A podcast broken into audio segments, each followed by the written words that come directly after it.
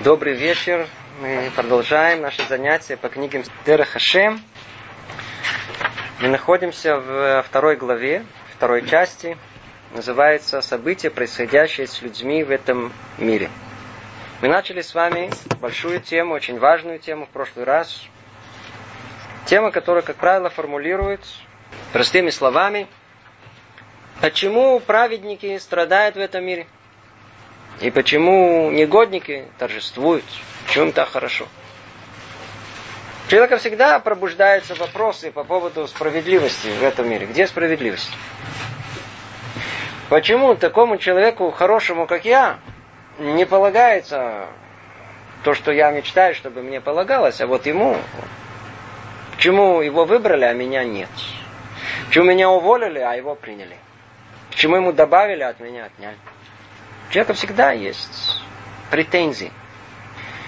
Но мы сейчас пытаемся больше понять, не почему у человека есть претензии, это тоже достойно изучения, а мы хотим посмотреть на эту картину не снизу вверх, а сверху вниз.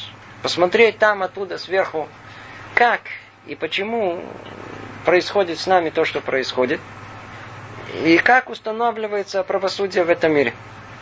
Так, как мы сказали, это основа основ что провидение Творца, тот факт, что все деяния человека полностью открыты перед ним, это не только общее какое-то знание, которому Творцу для чего-то это необходимо и нужно, а это основа, на которой строится понятие под названием сахар оныш, наказание и поощрение.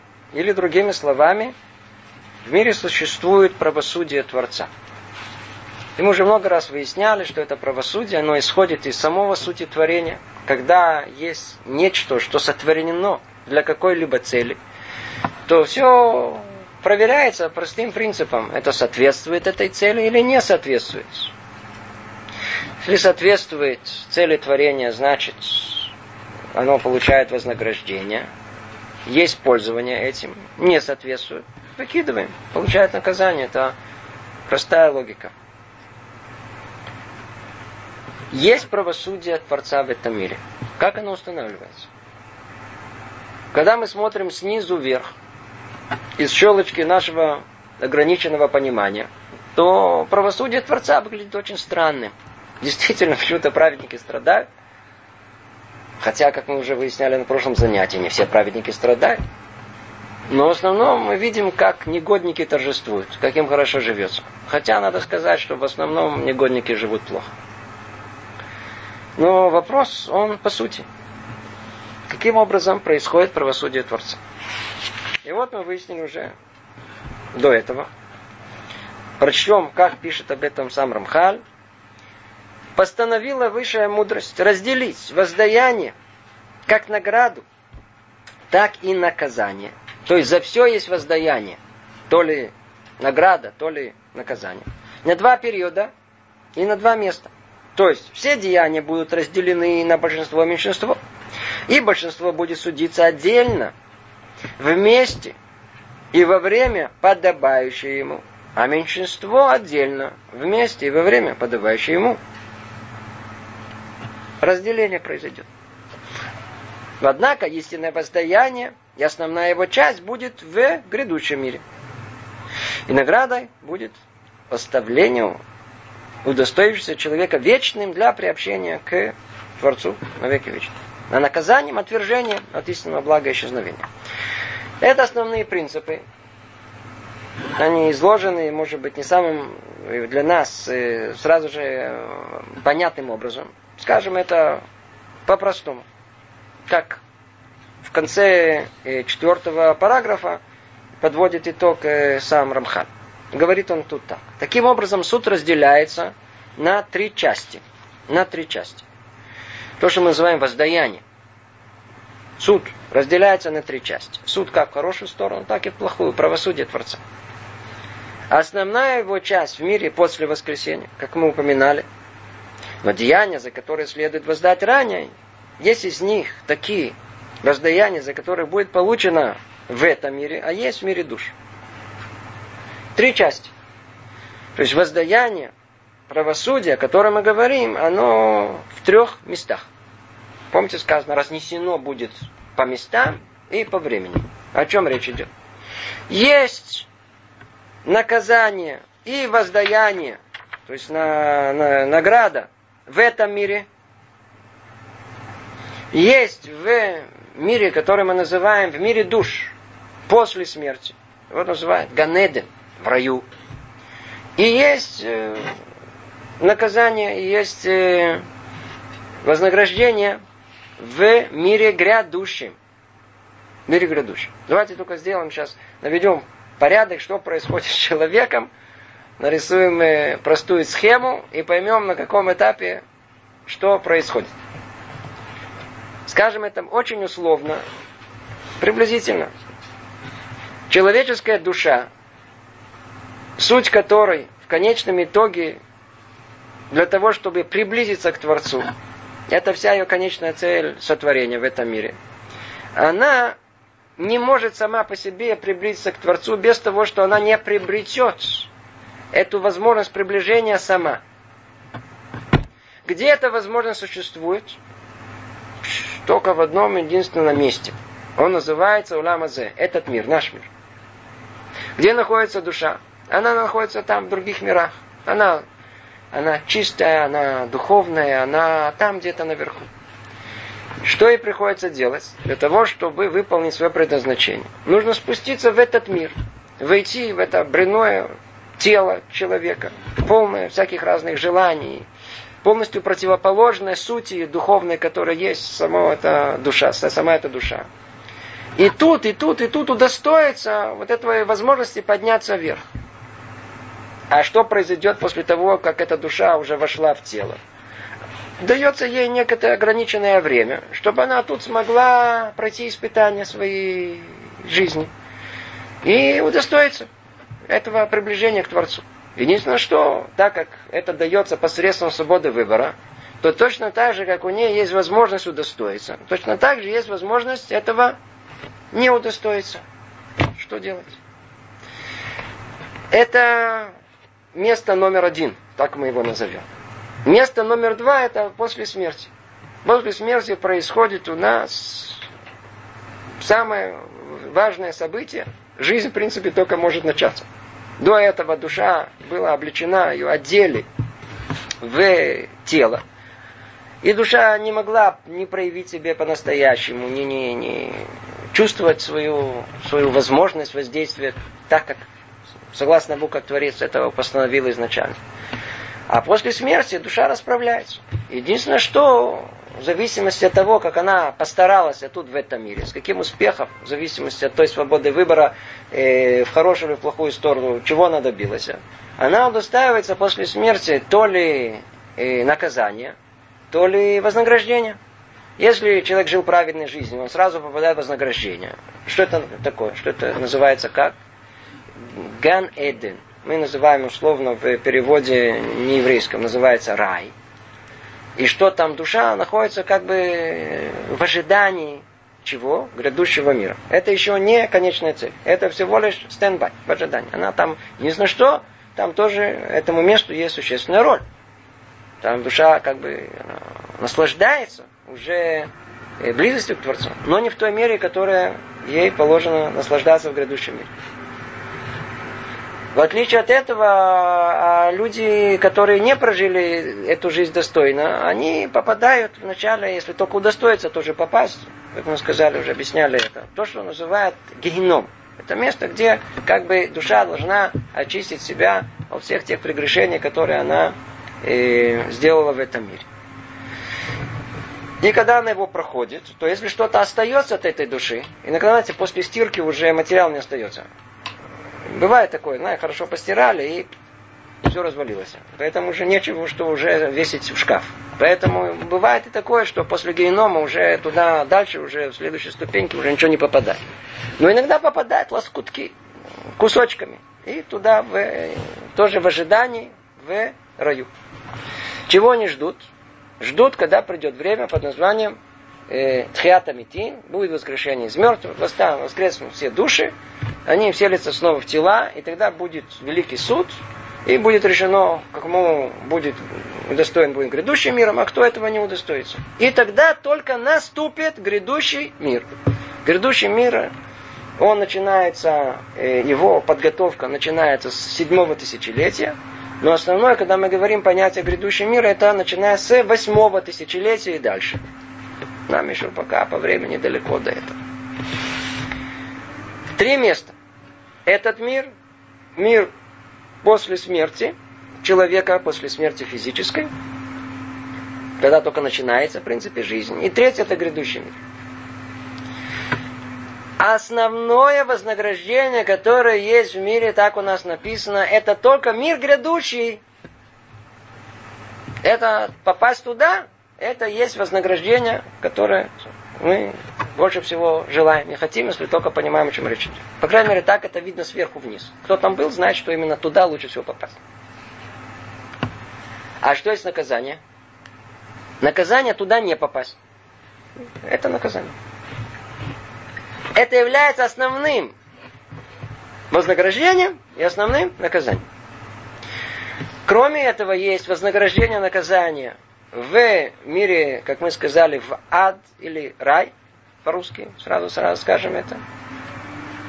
И есть наказание вознаграждение тут, в этом мире. В трех местах. Но только в этом мире и рай, и ад, это все подготовка только к основному, который будет в, там, в мире грядущем. Другими словами, чтобы начать понимать вопрос о том, почему праведники тут страдают. Это очень узкий вопрос, кстати говоря, очень такой мелкий. Почему праведники страдают и грешники торжествуют. Для начала надо знать какие-то правила э, вообще, которые существуют в э, том, как Творец установил этот мир. Какие правила есть, какой порядок есть. Значит, порядок такой, снова его повторим. Три места есть. В каждом месте есть и наказание, и э, вознаграждение. В этом мире что есть вознаграждение, что есть наказание? Человек хорошо живется, благосостояние, здоровый, сидит, учится. Ну, вознаграждение очень хорошо. Да? Жена спокойна. Что может быть лучше? Теперь, что есть наказание? Ну, как вы понимаете, все с точностью наоборот. То есть, этого нету, того нету, и жена неспокойна. Это наказание. В этом мире. Все есть в этом мире. Что есть в, после смерти? После смерти, не дай Бог, попасть, наказание это называется ад. А вознаграждение, если пройдем его только, будет называться рай. И тут, и там это только подготовка. Все, все для того, чтобы в конечном итоге подготовиться к грядущему миру. К грядущему миру. И сейчас мы увидим, как это происходит. Почему это будет называться подготовка? Почему подготовка? Например, в ад это ясно и понятно, что это подготовка. Там стирается, снимается все, что не позволяет мне приблизиться к Творцу. Нет, в нам, нет у нас большего желания, должно быть, чем это. Чтобы с нас сняли, стерли с нас. Э, хорошо, хорошо и постирали, так чтобы эта возможность у нас появилась. Поэтому попасть в ад, это, что называется, мечта каждого еврея. Но только обожите, нас туда еще не впустят. Туда не всех пускают. Только не дай Бог э, попасть туда. Потому что говорят, что так там больно, что душа так страдает, что невозможно себе представить. Очистить человека от его грехов э, не так просто. Тяжело, очень тяжело. Но так или иначе, это наказание. Это наказание. И для чего оно? Стереть. Для чего это стереть? Чтобы в конечном итоге он смог получить то самое вознаграждение в грядущем мире. Если только что-то от него останется. Надеюсь, схема, она проста. Проста. В этом мире наказание и вознаграждение после смерти и в грядущем мире. В грядущем мире основное, все остальное подготовка. На этом фоне, на этом фоне, давайте теперь посмотрим, что говорит Рамхаль. Подведем снова короткий итог. Картина становится ясна. Так как вознаграждение и наказание разнесены, как тут сказано, в разные места, раз, два, три, и в разное время, как мы понимаем, время жизни это называется время испытания, время подготовки и конечный результат, то, соответственно, этому получается тут очень сложная схема. И эта схема, как мы сказали, она работает согласно вначале с точки зрения индивидуума, а потом с другого полюса с точки зрения общества. Что это путает всю картину, кто хочет понять. Но мы пока с точки зрения индивидуума. С точки зрения индивидуума, как у нас получается. Человек в этом мире делает то ли хорошие дела, то ли плохие. То ли и хорошие, и плохие. Людей, которые делают только хорошие, в теории существует. Они, может быть, один, два в поколении. И то же самое, кто только такой негодник плохой, только все плохое, тоже где-то несколько в поколений могут быть. Все остальные, кто они? Середнячки. Если бы середнячков не было бы, картина была ясна, все ясно негодников, они сами самоуничтожаются, их нету. А в одну кучку собирают всех праведников. И они удостаиваются, каждый по отдельности и все вместе грядущего мира и дело с концом. Картина вся усложняется из-за нас, середнячки. Наполовину, наполовину, условно говоря. Или там в разной доле процентов хорошие или плохие дела. Как мы удостоимся грядущего мира? И вот тут вступает в силу правила – Э, справедливости, божественного суда. Как он работает? Работает по большинству. Намечается первое правило. Первое правило. Кто ты? Кто ты? Кто ты? Это первое правило. Куда тебя отнести? Это идет по количеству, с учетом определенного качества, но в основном по количеству. Кто ты? Ты больше относишься к праведникам или ты больше относишься к грешникам? Кстати говоря, молитва, которая у нас есть на Роша Шана, и молитва на Йом-Кипур, она также и построена. Мы вначале просим, Захарейну Лахаивана, и просим, запомни, запомни нас для жизни, для великой роли. Мы хотим быть людьми живыми в этом мире. Мы сначала хотим удостоиться вначале просто считаться живыми. Попасть сначала в книгу праведности, что называется. Хотим общую роль установить. Куда я принадлежу. И только потом, на втором плане, идет подробности всего, а, а как следствие того, что ты стал, хочешь, и хочешь быть праведником, что тебе полагается теперь? Ты не хочешь быть, вообще не стараешься, не молишься, не просишь, не пытаешься. А, понятно, ну теперь посмотрим, что тебе полагается, как не желающему ничего добиться. Ты не хочешь жить, не хочешь находиться среди живых. Тебе тоже полагается, у тебя тоже какая-то роль есть. Ну, другая роль. Мы тоже тебе уже теперь будем э, разбирать подробности, что тебе полагается. Так и тут. Первая оценка, которая есть, эта оценка, она общая. Она идет по большинству деяний, как тут сказано. И суд об этом будет согласно большинству деяний. Тогда устанавливается, кто ты. Относишься больше к праведникам или к грешникам. И тогда приходит следующий этап. Что на следующем этапе? Теперь нужно воздать этому человеку, который он больше относится к праведникам. Но у него есть чуть-чуть чего? Того, что он грешил. Как же становится правосудие? О, оно становится. Из-за того, что он в основном является праведником, то его, ему положено вознаграждение в грядущем мире. Но только ему мешает его там, не знаю, сколько-то грехов, которые сотворил. А, грехи он натворил? Давай мы тебе сейчас поможем их стереть. Ты мог бы сам сделать. Алиф, ты мог бы не грешить. Второе, мог бы сделать чуву. То есть э, сам это стереть ни то, ни другое не сделал, ну, в великом милосердии Творца мы тебе поможем. Как мы тебе поможем? Мы тебе пошлем э, плохую жизнь в этом мире. Страдания. А страдания, они очищают, искупляют. Сейчас мы это разберем еще подробнее. Это со стороны страдания. Ведь мы сказали, надо что-то сделать с этим, я знаю, там 10%, 20%, 30% грехов, которые он сотворил. Его сущность хорошая, праведная. Но вот то, что ему не дает теперь вот это, что с ним делать? Что делает Творец? Он говорит, а, ну, ты удостоишься грядущего мира. А то, что тебе мешает, мешает. Давай мы постепенно будем стирать. Где? Начнем с этого мира. Что ты тут будешь страдать? Получается, что праведник изначально, он, получается, что он должен страдать, чтобы уже в этом мире он должен. Почему? Потому что основное вознаграждение где? В мире грядущем. Поэтому праведники страдают. А что с грешниками? Их суть установлена как грешник. По большинству суть их, она, они не хотят ничего, не хотят духовного, не хотят, хотят просто сидеть, не двигаться.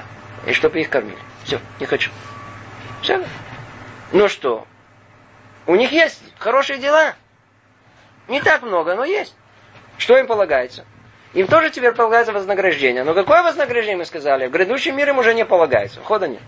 Но они же сделали хоро... за хорошие дела тоже что-то полагается. Что им полагается? Пожалуйста, этот мир. Сейчас мы тоже поймем глубже, почему им полагается только этот мир. Поэтому грешники и негодники торжествуют, живут очень хорошо. За те добрые дела им полагается и вознаграждение. Но так как они не могут получить вознаграждение в мире грядущем, туда входа им уже нету, то они получают где? В этом мире. Это в нескольких словах, даже много слов получилось, э, то, о чем мы говорили в прошлый раз. Почему праведники э, страдают и почему грешники торжествуют. Давайте теперь углубимся во все это и посмотрим дополнительно, какие тут детали есть всего. Мы остановились на пятом параграфе и начнем его читать и изучать.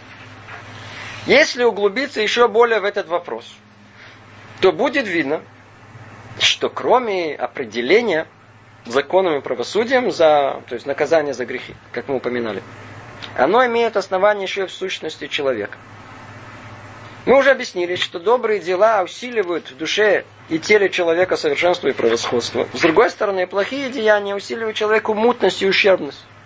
Все это в точной мере соответствует самим деяниям. Ни больше, ни меньше. В прошлом занятии мы эту тему уже начали разбирать. Надеюсь, понятно, что в основном, не в основном, а человек строит свою жизнь сам. И принцип он очень простой. Человек строит себя, строит, много раз говорю, много раз. Как некое здание. Каждый день еще какой-то, какая-то прослойка нашей жизни. И так еще этаж, еще этаж, этаж. Много-много этажей. Сколько? Столько, сколько человек живет. Каждый день что-то новое добавляет. При этом каждый день что происходит? Человек делает то ли хорошие поступки, то ли плохие. Что делает хороший поступок? Он порождает в человеке хорошее. Что делает плохое? Порождает в нем плохое. Условно говоря, плохой поступок порождает плохое, это называется муть. Тут называют слово муть, тума. А хорошее дело порождает э, то, что мы назовем сияние, свет, просвещение, чистоту. Назовите это как, по-русски я не знаю, какие слова э, сказать. Но факт тому, что все деяния человека, они порождают с одной стороны, то ли мы называем это ахирут вихисарон, мутность и ущербность, недостаток, то ли порождают э, сияние превосходства, то как это тут перевели, зогар, называется зогар, это сияние. Доброе дело пробуждает в нем желание еще большего добра. Это есть некое сияние, человек иногда видим, как бы светится. Основа основ. Мецва горерет мецва, авера горерет авера. Мецва порождает желание сделать еще больше мецву. Любое доброе дело мы, мы чувствуем это. Всегда хочется еще что-то хорошее сделать. Как только мы сделали что-то плохое, то как-то нам еще проще становится сделать плохо. Можно провертеть в голове примеры из нашей жизни, и мы увидим, что у нас иногда было хорошее желание чего-либо добиться, но как только мы один раз это не сделали, Второй раз мы уже в меньшей степени боролись, а в третий уже забыли о том, что мы что-то хотели. Это называется и авера, горер это авера. А недостаток и грех, он всегда влечет за собой желание греха еще больше. Это называется муть в человеке. Муть в человеке. Это есть некая реальность, которая существует в нас. Существует в нас. Муть, тума. Мы совершенно о ней не осведомлены. Но она в основном управляет нами. А с другой стороны, мы могли бы породить реальность какую? Противоположную этой мути, которая называется зор, называется сияние. Это когда человек сделал хорошее дело, и у него какое-то просто одно удовольствие. Он, э, э, у него желание породило сделать еще одно хорошее дело. Поднялось настроение.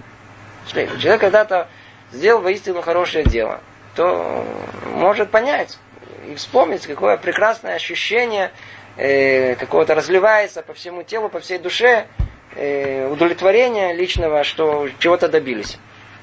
Когда мы видим, там, как, как, помогли, предположим, другому человеку, Видим, насколько это принесло ему добро. Что хочется? Хочется сделать еще один раз, еще больше и больше. Это очищает самого человека и, главное, придает в нем желание сделать еще добро. Поэтому хорошее дело порождает в человеке другую реальность, противоположную. Она называется зор. Условно название. Это духовная чистота. Она тоже реальность, которая она управляет человеком. Она та, которая управляет праведником. А реальность по названием Тума Муть управляет грешником. И они оба в основном не понимают, почему это так, а почему это так, но есть нечто, что двигает им, двигает, двигает. Изнутри все время что-то двигает человека. Грешникам двигает тума, только нечистота в основном. Продолжает Рамхали говорить, праведник приумножает в себе в большей мере сияние превосходства. Сейчас давайте теперь посмотрим, как это выглядит с двух сторон. Как мы сказали, чем больше делаем добрых дел, тем больше приумножается в нас желание стремиться к добру и делать добро. То, что он говорит. Человек праведный в основном приумножает в себе в большей мере, что сияние превосходства. Все очень хорошо. А, но что? Но с другой стороны, в нем может быть какая-то примать тьмы и мути из его плохих поступков. Ведь не, он не стопроцентный, как мы сказали, праведник. Он, он праведник. Но что-то он сделал нехорошее тут не заметил, тут, тут, тут э, э, ленился, э, тут не напрягался, там забыл. Там. Есть прегрешения. Эти прегрешения, они параллельно с его душой, где там есть чистота, и там, где есть сияние. Там же находится что? И тьма. Ну сколько? Мало. Немного. Там находится муть. И все время, что есть в нем эта примесь, не готов он и не достоин приобщаться к Творцу. Нет возможности приобщения к Творцу столько времени, сколько эта примесь есть у нас. Есть пятно на нашем теле, на, на, входа нет. Нет приближения, не входит к царю в грязной одежде. Поэтому обратите внимание, что у пророков все время какие-то образы такие страшные какие-то. Эти одежда, которая она вымочена в помойной яме, и, и как бы человек одет в ней. Как будто там он там а, туда окунулся и вышел и хочет попасть к царю. Царю туда не пускают в такой одежде. Не пускают, если она полностью выпачкана, не пускают, если даже какое-то пятно есть. Все это надо почистить. Все это почистить. И поэтому Творец своей высшей доброте постановил, чтобы существовало для человека очищение. Надо же все это почистить. Как? В этом мире один, два, три, помните? Один, два, три. Это же праведник. Для него уготовлен грядущий мир. Номер три, основной. Теперь что ему? Надо ему помочь только вот этого малого, нехорошего, что он натворил в этом мире, от него избавиться. Как? В милости Творца, милосердие Творца дать человеку возможность стереть это в этом мире. Стереть. Как это называется? Страдание. Знаете, рассказывают историю. История, настоящая история. Был один человек, выходец из э, еврей тут, в этом мире, в Израиле, выходец из э, Йемена, приехал в эту страну, у него была семья большая, много детей. Он работал простым рабочим. Дети стали подрастать, денег стало не хватать, жена недовольна, он недоволен, жизнь стала невыносима. Невыносима. Он решил просто покончить с собой. Со всех сторон все нехорошо. Еще и здоровье стало что-то не очень хорошее. Просто невозможно жить. Все нехорошо. Со всех сторон все плохо. Для чего жить? Он решил покончить с собой. Ну, единственное, что так как он был евреем, который имел крепкие еврейские корни, то он знает о том, что без того, что не спросить у Равина, поступок такой существенный в жизни не делают.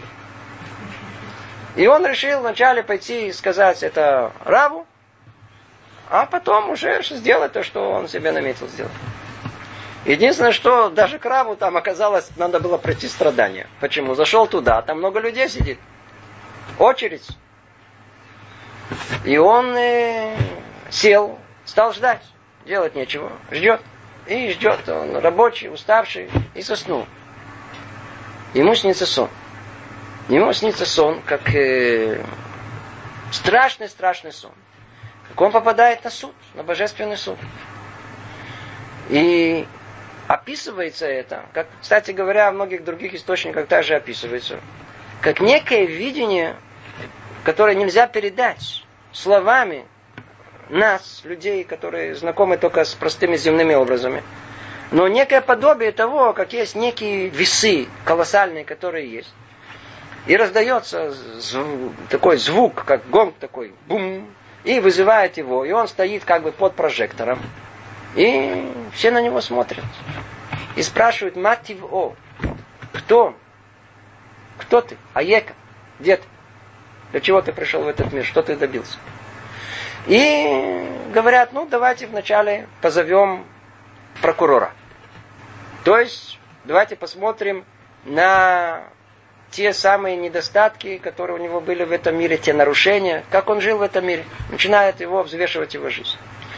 И он смотрит, вдруг открываются огромные ворота, и вдруг въезжают такие телеги, или в нашем понимании, может быть, эти э, вагоны, вагоны с э, черными страшными ангелами, которые он породил в этой жизни. И он смотрит, а ужас невозможно представить. Нет конца этим вагонам. И один на другом, и еще, и еще, и со всех страшных ангелов, всех этих плохих дел, которые он делал. И он, эти весы уже в одну сторону, уже так прочно уселись до конца. И огромная куча прегрешений. Ну, смотрит, наконец-то все закончилось, захлопнули двери. После этого снова раздается такой звук. Говорит, ну, теперь давайте посмотрим со стороны его э, достоинств, посмотрим его заслуги. И открывается дверь, и въезжает пару тележек с такими с белыми ангелами. И ставят их на весы. Он смотрит, душа, как говорится, ушла у него уже в другие места. Все, дело с концом. Сколько там, пару тележек всего каких-то с белыми ангелами. И вдруг раздается третий раз. Говорит, давайте теперь посмотрим, сколько он страдал в этом мире. И он приободрился, вдруг смотрит. Вагоны! Поезд едет. И смотрит, и еще, и на куда, куда мне все это идет? Это идет на чашу заслуг. И вдруг он смотрит еще, еще, еще, еще страдания, еще страдания, сколько страданий, эти страдания, эти страдания, эти страдания. И вдруг он видит медленно, медленно, вдруг это весы начали двигаться. И начали и еще, и еще, и еще, и еще. И он говорит, давай, давай еще, давай еще вагоны, давай еще вагоны. И, давай, давай. и вдруг смотрит, закончился вагон, осталось еще чуть-чуть, только если бы еще чуть-чуть страданий. Он, и он проснулся. Проснулся, говорит, понял. Развернулся, говорит, спасибо, Тут какое-то есть поле какое-то хорошее, где можно больше понять, как устроен этот мир. Я возвращаюсь к, к себе, к жене, к работе, к детям, к минусу в банке, к, к полуразрушенному дому. Прекрасно, отлично. Улыбаюсь, чтобы я это только понял раньше. И вдруг смотрит, жена улыбается. Говорит, ты что улыбаешься? Ты же меня всегда встречала качалкой. Не забирай у меня мои страдания. Если человек, он вдумается и поймет, то взгляд на страдания, он должен у нас быть совершенно другой. Совершенно другой. Только надо сейчас это правильно понять, что мы говорим. Знаете почему? Потому что есть в мире понятие под названием мазохизм. Никто, а тут об этом, никто не ищет страданий. Никто не ищет. Но если они пришли, надо знать, как их оценить. Как их оценить? Во-первых, что есть страдание? Надо просто знать, что есть страдание. Что мы называем страданием? Скажите. Палец прищемило, ай болит. Страдание. Человек заболел, насмарк, я знаю, воспаление легких, не дай бог, или другая болезнь. Страдание физическое. Перелом ноги, руки. Это страдание, без всяком сомнении. Что еще есть страдание? Есть страдания не только телесные, но как мы знаем, что одно из самых больших страданий это страдание души. Когда мы страдаем? Ну, в основном, когда нас унижают. Какой результат, как называется? Обида. Нас э, обидели. Душа жутко страдает, обиды. Человек обиделся, э, это большое страдание. Большое страдание. Говорит Рамбам, что даже если человек поставил руку в карман и намерился вытащить оттуда 10 шекелей, а вытащил один шекель, тоже считается страданием до такой степени. Наша жизнь полна страданиями. Мы замечаем только основные. Но есть еще и много таких маленьких, которые мы даже уже перестали замечать. Они тоже являются страданиями. Они все у нас пойдут по ту сторону, по ту сторону весов. На ту чашу весов. Человек страдает. Теперь, подобные страдания мы можем смотреть и видеть их как э, самым плохим. Несправедливо. Рибона шале. А, несправедливо? Это же не милосердно. Зачем мне такому, как я, страдать? Что выясняется, если мы посмотрим сверху вниз? Что это и есть самое большое милосердие. Ну, давайте поймем это чуть получше. Представьте себе, что человек поранился. Поранил себе руку. Поранил себе руку. И рана такая крепкая, хорошая, большая. И начинает болеть все это, начинает болеть, еще болеть. Теперь он бежит куда? Бежит в больницу. На медицинский пункт. И там э, медсестра. Медсестра у нас по определению, как называется? Милосердная. У нас, знаете, милосердная медсестра. Она, вот пример по милосердию. Теперь обратите, что милосердная сестра она сделает. Она его раз за эту руку, а, только не трогай меня. Говорит, а куда тебя трогать? Ты же тебя тут болит. Где ты хочешь, чтобы тебя трогали? Там, где болит. Вот только там и надо трогать. Зачем тебя трогать в другом месте? Теперь он говорит, а, так это не милосердно. А, то, хорошо, я буду милосердный. Знаете что, я тебе дам более утоляющее средство, чтобы тебе не болело. На, возьми. Другими словами, на, возьми, иди, умирай. Я тебе в этом месте болеть не будет, но ты умрешь. Что нужно сделать? Чем милосердие проявится? Чтобы сделать этому человеку больно. Это и есть самое большое милосердие. Открыть ему эту рану. Он будет орать, ничего страшного. Почистим, кричи. Ну, я знаю, если есть возможность какой-то там э, анестезию там сделать, то естественно, что... Ну, в былые времена. Порой этого не было. В основном не было, тысячелетия не было. Как? Страдали. Но зато он знал о том, что ему сейчас это почистят. Весь этот гной выберут. И он останется жив. Не надо будет ему ампутировать ни руку и не, не, не умрет в конечном итоге. Другими словами, страдания человека, надо знать, что это, это самое большое милосердие Творца, это подарок, который Творец дает нам. Естественно, что не все страдания, которые у нас есть, это подарок от Творца. Иногда это наказание, которое мы сами себе даем. Но это отдельная история. Дойдем и до этого. Дальше мы это подробно разберем. Но общий план просто надо понять. Надо, надо видеть все наказания в этом мире в правильном свете. Когда приходит нам э, какое-то страдание, физическое или даже душевное, человек должен спросить себя, эй, для чего нам Торец мне это послал? Может быть, я бегаю и не обращаю это внимания? Так он хотел меня раз, и нога сломалась. Не бегай. Сиди теперь спокойно, может быть, начнешь думать, соображать, всматриваться в этот мир более подробно. Что-то нам говорят, есть в управлении Творца свой язык. Свой язык. Надо только как-то его научиться читать. Как только мы начинаем видеть это в таком свете, то страдания человека, они уже приобретают смысл. Ведь больше всего больнее что? Когда страдание какое? Бессмысленное. Просто страдание для того, чтобы страдать. Так человеку кажется. Но когда человек знает, для чего он страдает, а, ему гораздо легче пройти эти страдания. Скажите, а жена, которая идет рожать, она не знает, что ее ждет? Пытки, которые проходит жена во время родов. Это можно ли что-либо сравнить с этим? Нет ничего большего, чем эта пытка, которую она проходит. И тем не менее она готова. Почему? Потому что она знает, во имя чего она страдает. Ну, теперь представьте, что не дай Бог, чтобы это произошло, но на, на нашу голову теперь упало какое-то э, наказание, какое-то э, э, какое-то страдание.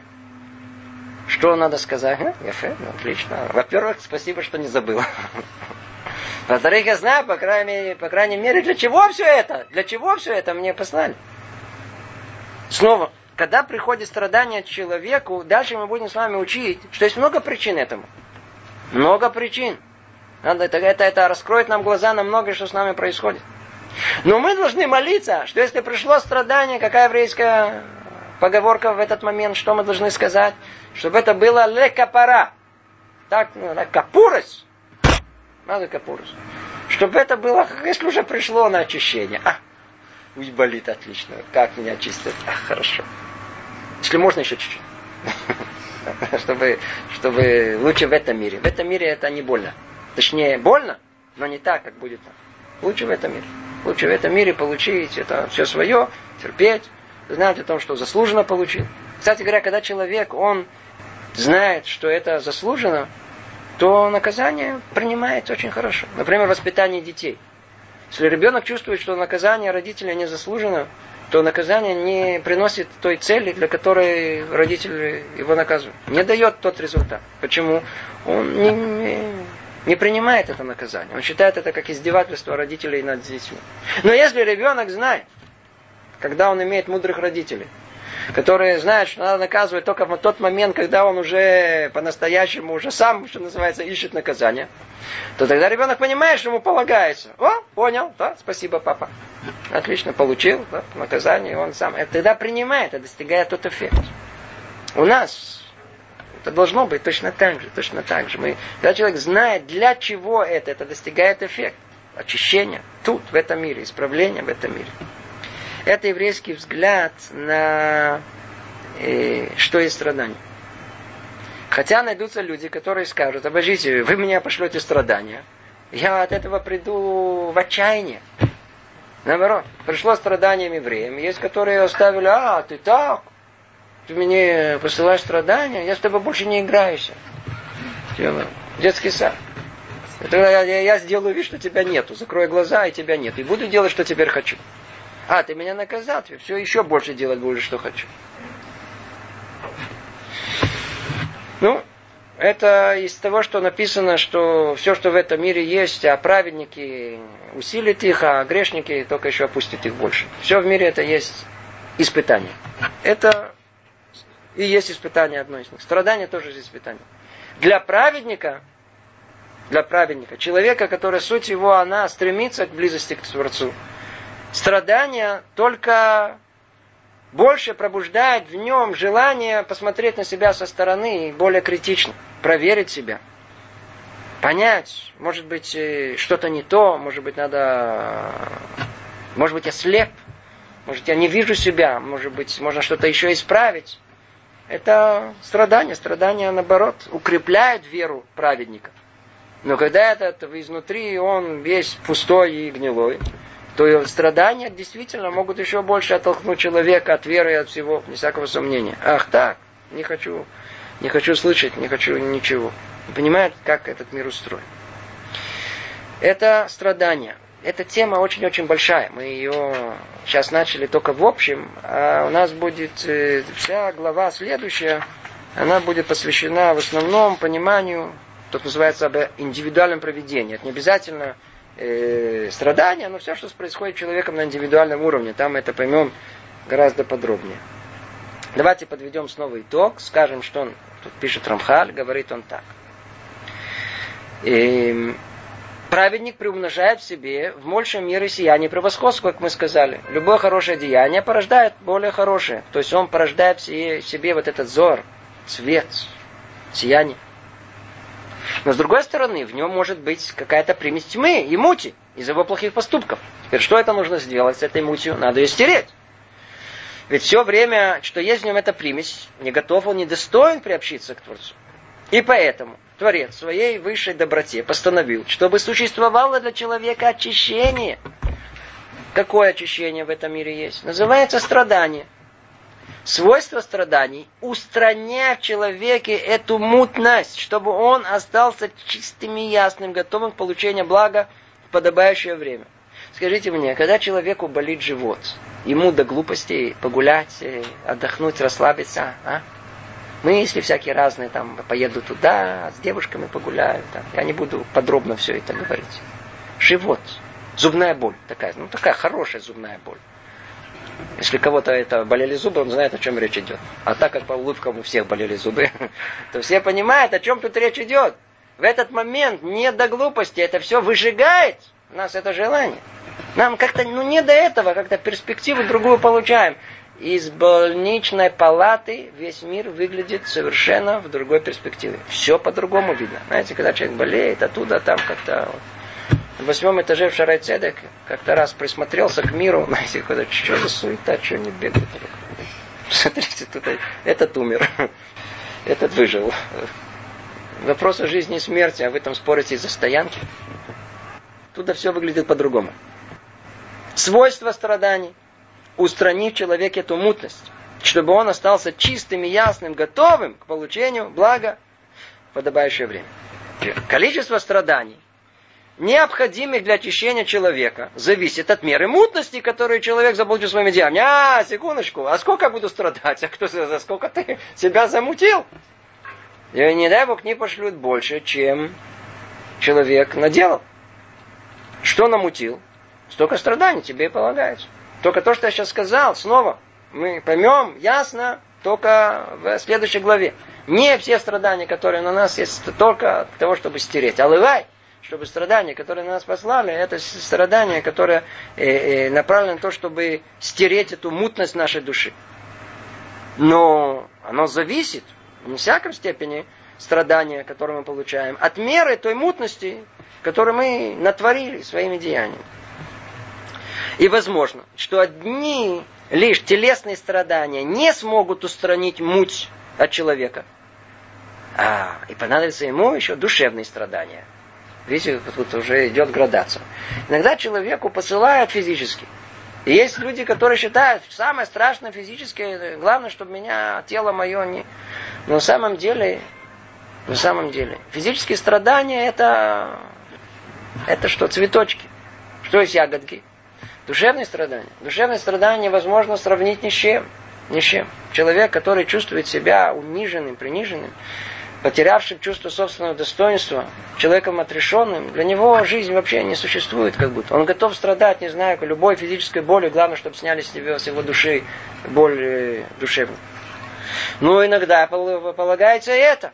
Иногда человеку полагаются такие дети, которые делают ему вырванные годы, такая жена или жене такой муж. И мы иногда видим это как конец света. Все, за что на меня такое горе? Секундочку, остановитесь.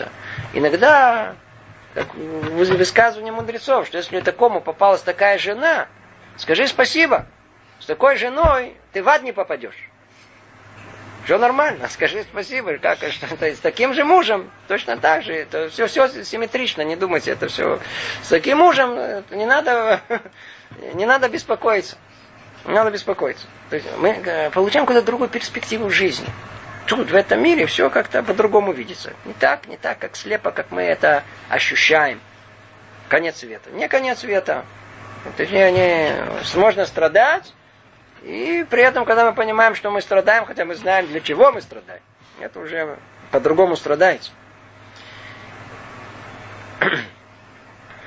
И продолжает Рамхалим говорить, что во всем этом есть много деталей, и невозможно человеческому разуму объять их все. Что он имеет в виду? Как только мы сейчас войдем в жизнь каждого из нас, и как только представим наши страдания и все, что с нами происходит, мы увидим, что картина очень-очень-очень сложная. Очень сложно. Поэтому он и говорит, что невозможно человеческому разуму объять все. А вот разуму Творца есть возможность объять все. И об этом сказано, и дальше будет тоже, и об этом будет сказано более яснее, что там в конце, после того как, все станет на свои места и все прояснится. Тут в нашем этом мире ограниченном, где мы видим только настоящее время, будущее скрыто, а прошлое как будто уже нету, мы вообще непонятно, где живем. Тут мы видим через все через щелку, тут непонятно ничего. Как только этот мир уйдет, и все э, предстанет перед нами в своей общей картине, тогда все прояснится. И все вопросы, которые у нас есть, исчезнут. Как есть описание в Талмуде, как те, кто побывали там, у которых было много вопросов, говорят, оттуда уже вопросов никаких не существует. Никаких. Все становится на своих местах. Почему праведники э, там страдают, а вообще все эти вопросы исчезают, как будто их и нет. Теперь, это первая часть, это э, то, что касается праведников. Теперь, а теперь, что, а что за злодеями? Злодеи же, законченные же злодеи, это те, в которых в результате их злых дел укрепилась столь большая муть и столь великая тьма, что действительно разрушились они душой и телом и сделались недостойными никаким образом прикрепиться к благословенному. Это те, которые как бы у них как в общем они установлены как негодники. Нету входа туда. Нету входа. И что мы сказали, что им теперь полагается? За хорошие дела. Что им полагается? Получить вознаграждение где? В этом мире. В этом мире. В этом мире. Давайте теперь только это поймем чуть-чуть э, э, поглубже. Тут говорится о Рашаим Гмурим, законченный злодей. Но надо сразу сказать, что это не законченный до конца злодей. Стопроцентный злодей это другой злодей. Они вообще никуда не попадают. Вообще никуда не попадают изначально. Они единственное, что в ад попадают. Хотя вы можете спросить, что им в ад, ведь дальше они никуда не попадут. Что им попадают в ад? Ответ на этот уже находится в области общего, о том, что к концу дней, к концу существования всего мира не должно быть места злу вообще. Поэтому, несмотря на то, что цель ада дать возможность человеку пройти ощущение, чтобы попасть, чтобы попасть в мир грядущий. А вот полные негодники, они проходят очищение и никуда не попадают. От них просто ничего не остается. Для чего? Чтобы просто в мире не было зла в этом мире. Но тут речь идет о законченных злодеях, которые имеется в виду сущность ихняя, она негодников, сущность злодеев. Они по большинству э, деяний, которые у них есть. Вся проблема, что у них есть чуть-чуть хорошего, немного э, добра, которое они сделали.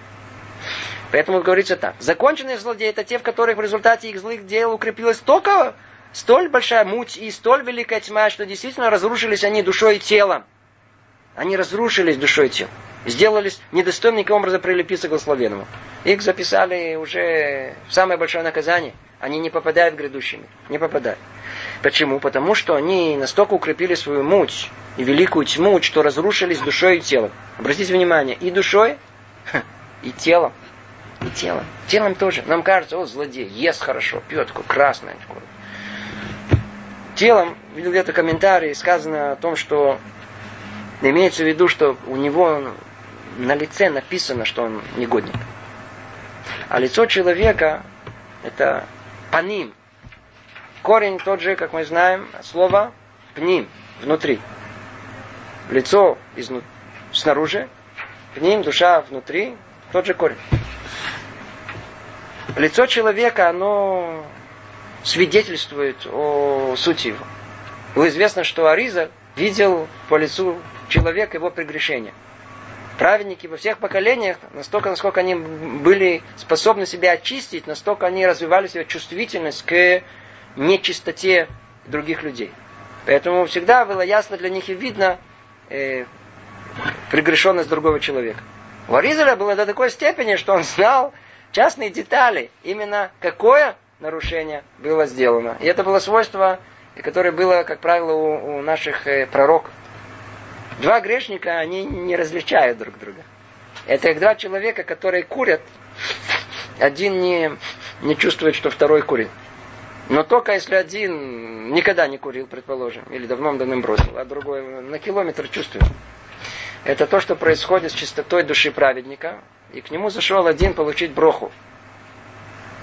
Он не знает, куда от него убежать. Он говорит, дай броху дай благословение. Говорит, от него на такое поле идет, которое негодник. Что, дай броху. Какую броху? Проклятие могу тебе дать. А броху, но как-то не получается. У тебя есть что-то хорошее, чтобы было альмаля хуль. Что-то это благословение должно на что-то, на какое-то хорошее дело, или оно должно опираться. Не просто так. Лицо у еврейских праведников, оно нежное. Один. Одинута нешвиш. Так называется. Оно тонкое. Грубость не видно на, на, на, на лице, как правило. Не видно. Это не, не, не, не, не присущее лицу э, праведности. Поэтому тут сказано, что а у грешника это видно сразу. Заходит человек, видно сразу по лицу как-то э, свойство его тонкости души. И продолжает э, Рамхали говорит, и возможно, что найдется в их руках немного добрых дел. Естественно, что они там укрепили муть свою очень сильно, и тьма в душе великая, и все это видно на их лице.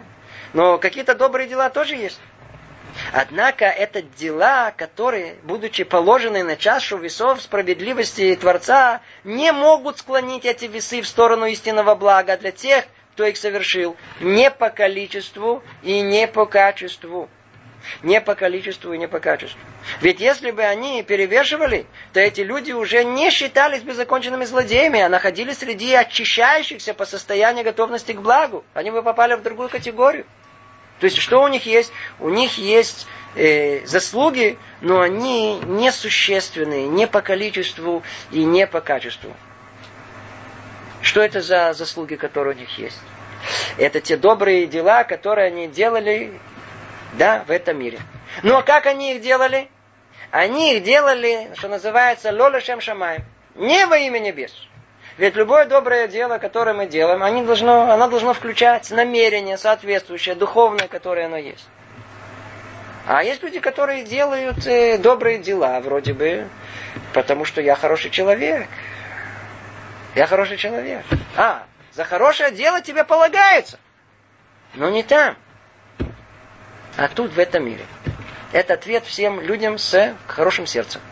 Знаете, есть понятие, а, я же хороший человек, я никому ничего плохого не делал, хочу только хорошего, у меня доброе сердце. Отлично, у тебя доброе сердце, но ты все это делал для чего? Для доброго сердца. Я встречал людей, которые живут еврейской жизнью, они очень хорошо устроились. Это просто удобно жить. По-настоящему хорошо жить. Кашрут соблюдают точно. Они считают, что это просто здоровая пища. Это полезно здоровью.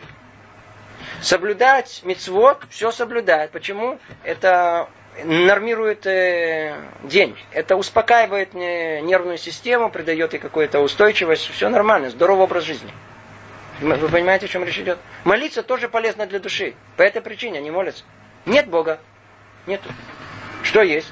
Я есть. Нашли хорошую какую-то философию. Очень приятно, очень красиво, мне нравится. Я очень люблю рассуждения. Мне нравятся ваши мысли. Но это для кого? Во имя кого? Во имя себя. А, во имя себя? Есть в этом что-то хорошего? Получай вознаграждение. Где? В этом мире. Не полагаю тебе в грядущем мире. Мецва, которая делается не во имя Творца, Лолашем Шамаем, не во имя небес, а во имя самого себя, полагается ей и вознаграждение в этом мире. Жили так. Если люди говорят, а мне так счастливо живется. Отлично. Значит, вот, вот это твое счастье и будет. Тут, в этом мире. И они не в другом предыдущем. Мы, к сожалению, э, уже перешли наше время. Тут остановимся. В самом разгаре. Ну, придется продолжить эту тему в следующий раз. Всего доброго. Привет из Иерусалима.